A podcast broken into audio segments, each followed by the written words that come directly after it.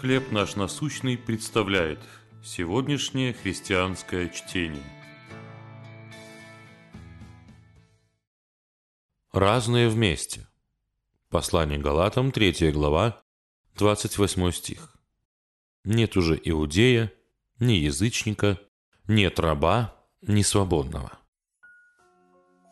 Бизнес-аналитик Фрэнсис Эванс изучил работу 125 страховых агентств, чтобы выявить факторы успеха в этой сфере. Удивительно, но профессионализм оказался не на первом месте.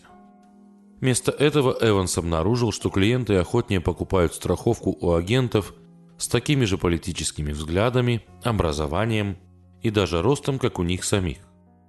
Ученые называют это гомофилией, склонностью давать предпочтение людям, похожим на нас – Подобное происходит и в других сферах жизни. Мы склонны вступать в брак или дружить с людьми, у которых есть что-то общее с нами.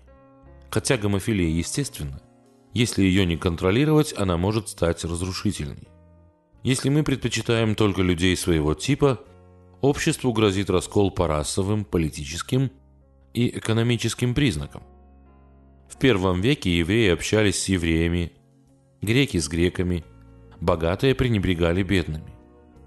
И все же в послании к римлянам можно увидеть что-то необычное для того времени.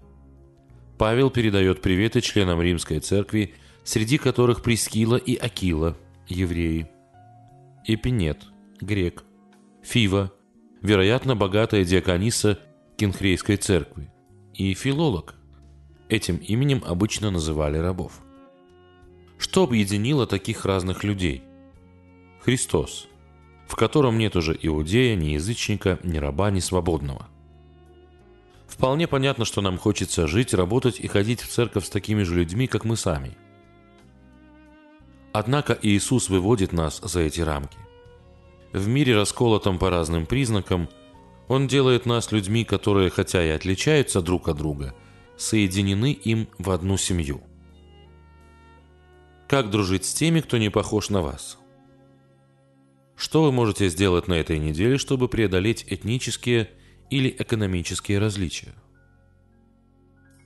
Господь Иисус, я славлю Тебя за то, как Ты объединяешь людей в нашем разобщенном мире.